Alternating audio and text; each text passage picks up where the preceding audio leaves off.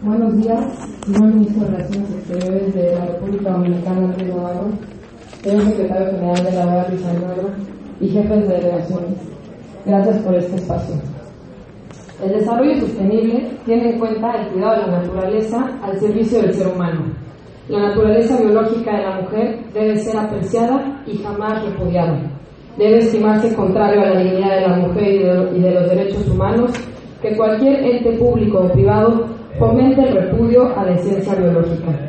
Reafirmamos el derecho a la vida desde el momento de la concepción, tal y como ha sido reconocido en el Pacto de San José y en varias legislaciones locales, y respeto de la dignidad humana como punto de partida de otros derechos. El modelo de desarrollo no puede dejar de lado la dignidad humana contemplada en los tratados internacionales. Pedimos la protección del derecho a la educación de las mujeres, incluyendo, en cuestiones relacionadas con la sexualidad, métodos que nos permitan conocer nuestro cuerpo, como son los métodos de planificación familiar naturales, y podamos tomar decisiones sin consecuencias para nuestra salud y fertilidad, y en la medida de lo posible solicitar a los Estados miembros sometan información sobre consecuencias del síndrome post-aborto y consecuencias del uso de anticonceptivos en sus países para tener mejor diagnóstico de la situación.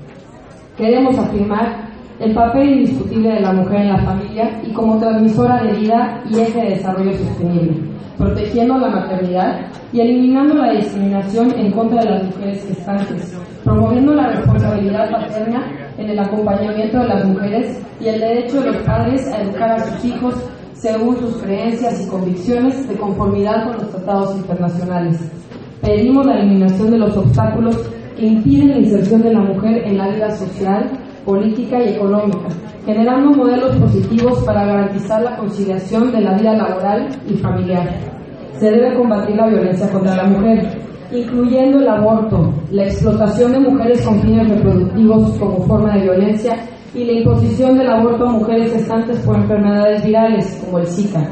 Al garantizar los derechos de las mujeres, pedimos que se respete la soberanía de los Estados miembros y su legislación interna, y que el secretario general de la OEA se limite a su mandato.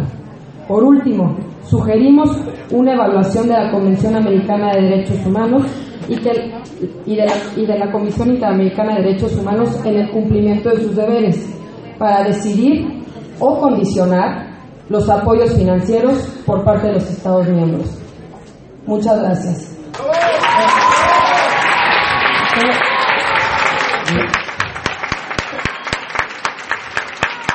Por parte, por parte de, la, de la OEA me han pedido leer un párrafo que quedó, que quedó fuera en la mesa de derechos humanos y me pidieron que le diera lectura. Es un párrafo pequeño. Me fue, me fue delegada la responsabilidad. Disculpo la no lo he decidido yo, me fue delegada la responsabilidad por parte de la señora Poñal. Perdón, eh, por favor, termine de leer el párrafo y, y continuamos. El reconocimiento del valor de la vida de todo ser humano debe ser reflejado en la protección del derecho a la vida desde el momento de la concepción hasta la muerte natural.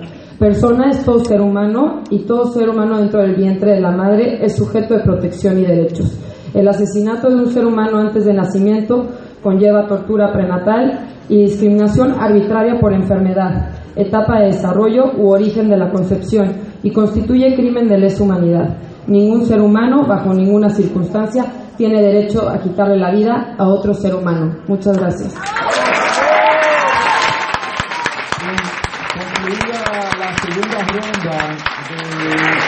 Los representantes de la sociedad.